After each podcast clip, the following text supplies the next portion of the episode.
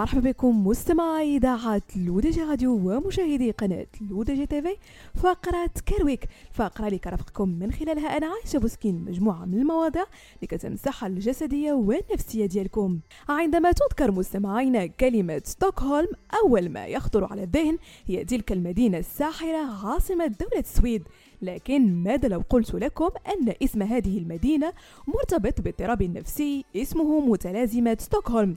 فما هي هذه المتلازمة وما هو أصل تسميتها؟ ما هي أعراضها وطرق العلاج؟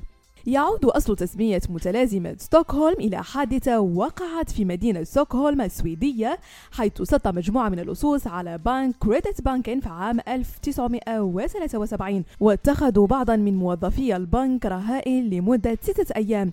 خلال تلك الفترة بدأ الرهائن يرتبطون عاطفيا مع الجنات وقاموا بالدفاع عنهم بعد إطلاق سراحهم.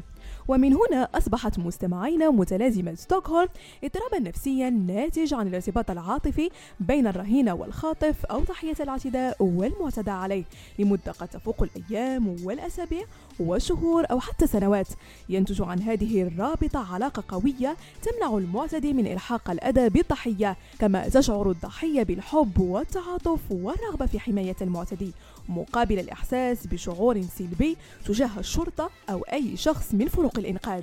فيما يتعلق بأعراض المتلازمة فتتمثل في إدراك الضحية للجزء الإنساني للمعتدي ومشاركته لمجموعة من الأحاسيس العاطفية وإحساس الضحية كذلك بالشفقة تجاه الخاطف أو المعتدي وعدم الرغبة في ترك المعتدي أو الخاطف والتعلق به حتى عند سماح بالفرار أو الهروب.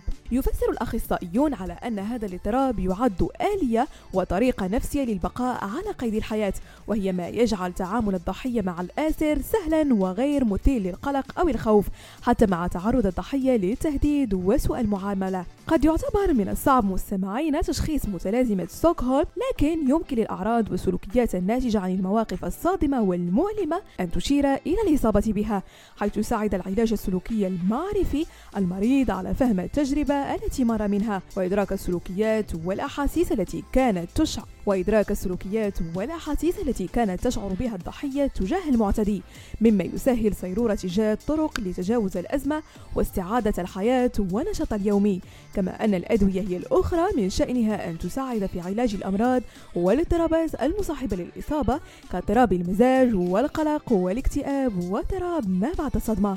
بهذا مستمعينا كنكون وصلنا لنهاية فقرة Care Week. نضرب لكم موعد la semaine prochaine هادشي كامل على اذاعتكم الرقمية L'ODJ Radio وكذلك على قناتكم L'ODJ TV.